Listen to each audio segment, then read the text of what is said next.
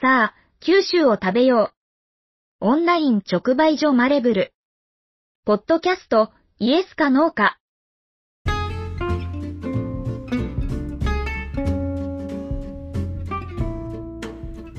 日本語の歴史を楽しく学ぶ語源ラジオ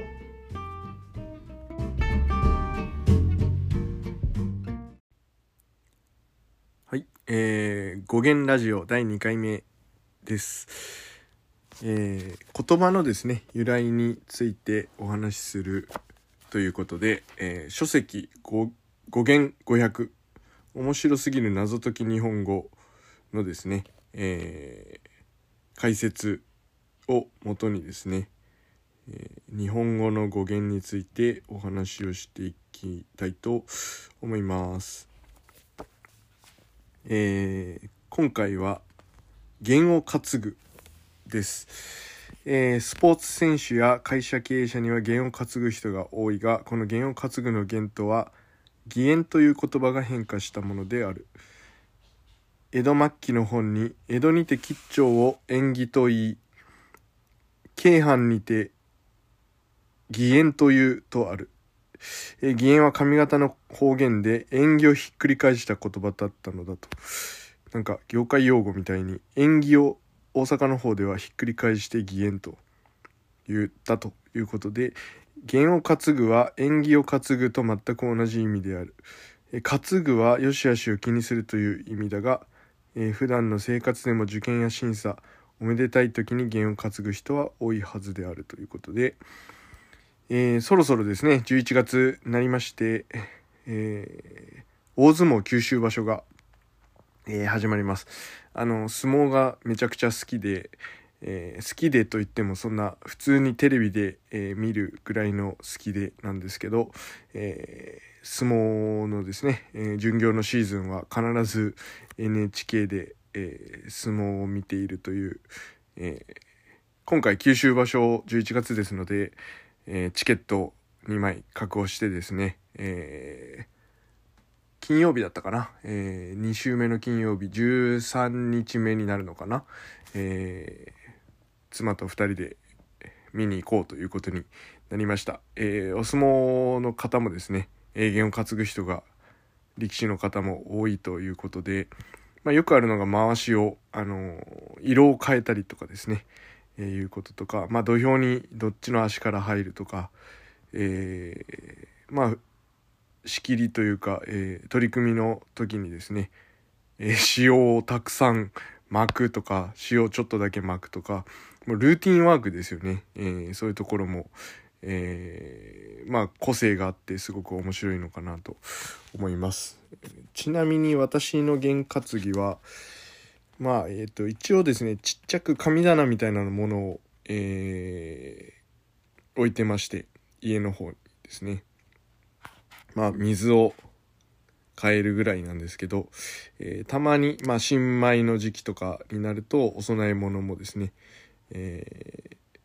塩と米と昆布、えー変え直して、え水を変えて、え神社あの二礼二礼二拍手一礼をやって、え住所と名前を心の中でつぶやくというのを、まあ、験担ぎというか今日一日、えーいい感じで過ごせますようにということをお,、ね、お祈りして、えーおります。その神棚にはですね、えー、と結婚式を挙げた、えー神社のですね、えーお札これもですね、え毎年ですね、え正月になったら、え三が日にですね初詣した際に、えそこの神社で、えーお札を取り替えてもらって、えまた、え神棚に、え置いてですね、えまた新しい年を迎えるみたいなことをですね、まあ、これが一番なんか験担ぎかなっていうような、えーイメージでございます。えー験担ぎの語源でした。君の声を届けようアンカーマレブルの言葉日記は誰でもポッドキャストを始められるアンカーで配信していますはい、もう一つ、えー食わせ物。一体何を食わせた？ということで、高くて見栄えがいいのに、いざ使ってみると全く役に立たなかったという時もたまにある。そういうインチキ商品に出くわした時、とんだ食わせ物に出会ったなどという。ああんまり食わせ物って言葉自体使わないですけどこの食わせ物とは文字通り食べ物などを食わせられたという意味でありますと。つまり悪徳商人の達者な口車に乗ってとんだまがい物や粗粗悪品を食わされたということである。その一方魚釣りの時の餌と解釈する語源説もありますと、えー悪徳商人たちは客がよく食いついてくるように還元やテレンクダテレンテクダを浪して、いかにも今買わないと損をするといった調子で客にまがい物を勧めてくる。えー欲深い客はこの手の悪徳商人の還元にすぐ釣られてしまう。そうした甘い餌を食わせ物と言ったそうです。ということです。えー食わせた。まあ食べ物ですね。えー騙されて、まあ、粗悪品を食わされたということで食わせ物ということで言ったということで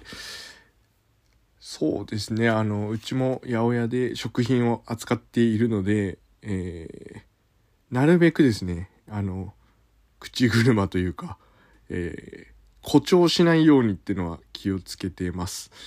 えーまあ食わせ物に出会ったマレブルで食わせ物に出会ったなんて言われないようにですね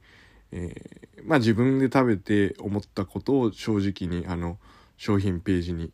えー書くように、えーしております。